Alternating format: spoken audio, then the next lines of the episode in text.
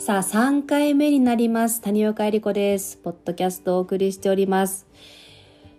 結構、ポッドキャストアップしやすいですね。YouTube の動画をアップするよりも、あの、カメラアングルを考えるだけで30分かかる私なので、音だけの方が自分の声に集中して、結構その、見てくれを気にしないで、とにかくここ、熱弁できるっていう意味では、ポッドキャストは私に合ってるかもしれません。あの、高頻度でアップできるような、アップできるような気がします。さあ、えー今回はですね、えーなぜあなたは動物と話したいの？ということをテーマにお伝えしていきます。これはですね、思いを大事にというメッセージが込められているんですけども、えーなぜ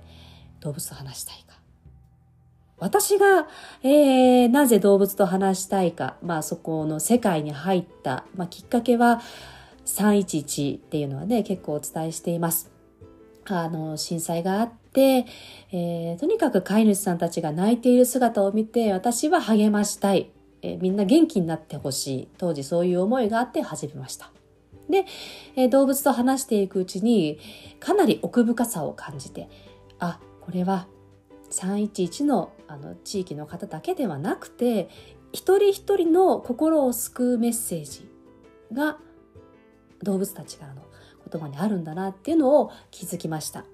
そこからは、えーまあね、311の復興も、えー少し進んできたところだったので311のあの宮城県とかねだけではなくて、えー多くの人に届けたいというメッセージということで私は、えーアニマルコミュニケーション、まあ、動物と話す世界を自分の動機として進めていっています。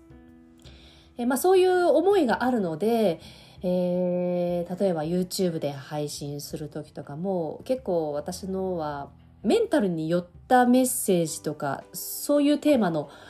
動画配信が多いと思うんですけどもその辺もですねやっぱり皆さん元気になってそれぞれの悩んでるその気持ちがほぐれてほしいっていう気持ちでやっていますのでああいう感じの、えーメッセージの配信になってます。それから、えー動物の相談ですね、えーカウンセリングのあ話があった時とかもですね、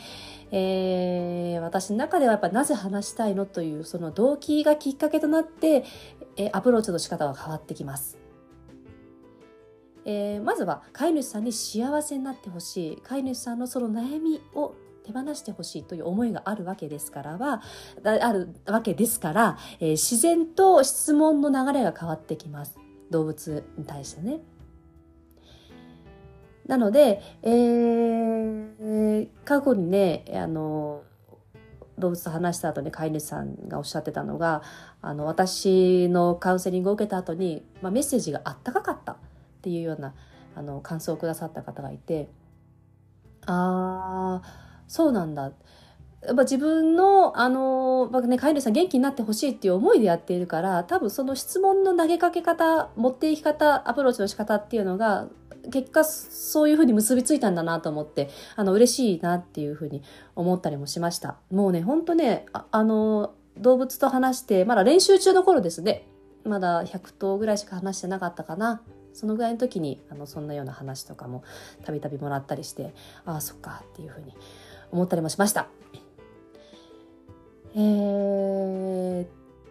なぜ話したいのっていうのは結構大事で例えばね、えー今動物と話す練習中の方、えースランプにどっぷりハマっちゃったっていう方もいらっしゃると思うんですけどもその時にあれ？私なんで動物と話したかったんだっけ？なんで、えーこんなに丸抜にこだわりすぎてるんだろう。できてない自分をなんでこんな責めてるんだろう。違うよね。動物と話してなんかその今までなかった世界観に入りたかったわけですよね。動物と話したらきっと楽しいだろうなとかそういう思いもあったわけですよね。でその思いを忘れて、えースランプに陥って自分を責めてしまったりとか。っていうのも私も経験したのであの何かのきっかけの時にねぜひなぜ私は動物と話しているんだろう。っていうのを、え振り返ってもいいかなと思っています。え最近アニマルコミュニケーターさんねあのいろんな名前で動物と話せる人ということを表現している方たくさんいらっしゃるんですけどもその中で、えー、何を届けるか。まあもちろんそれは自由です。でもよく動物はそのそれをやりたい思いは何と、えー、源は何ですかということを動物はいつもいてきます。ということは、えー、あなたがこれからじゃあ動物と話していって何か活動をしていく。って時になった時に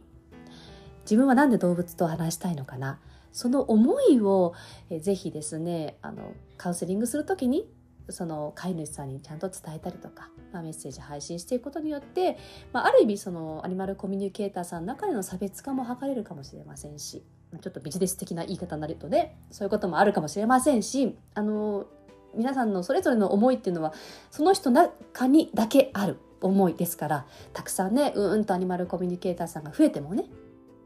なので、えー、ちょっとぜひ自分の思いを大事にしていただけると、えー、飼い主さんへの、えー、カウンセリングの道順も変わってくるので、えー、ぜひそこら辺振り返ってみてはいかがでしょうか。今回のテーマは、なぜあなたは動物と話したいの？でした。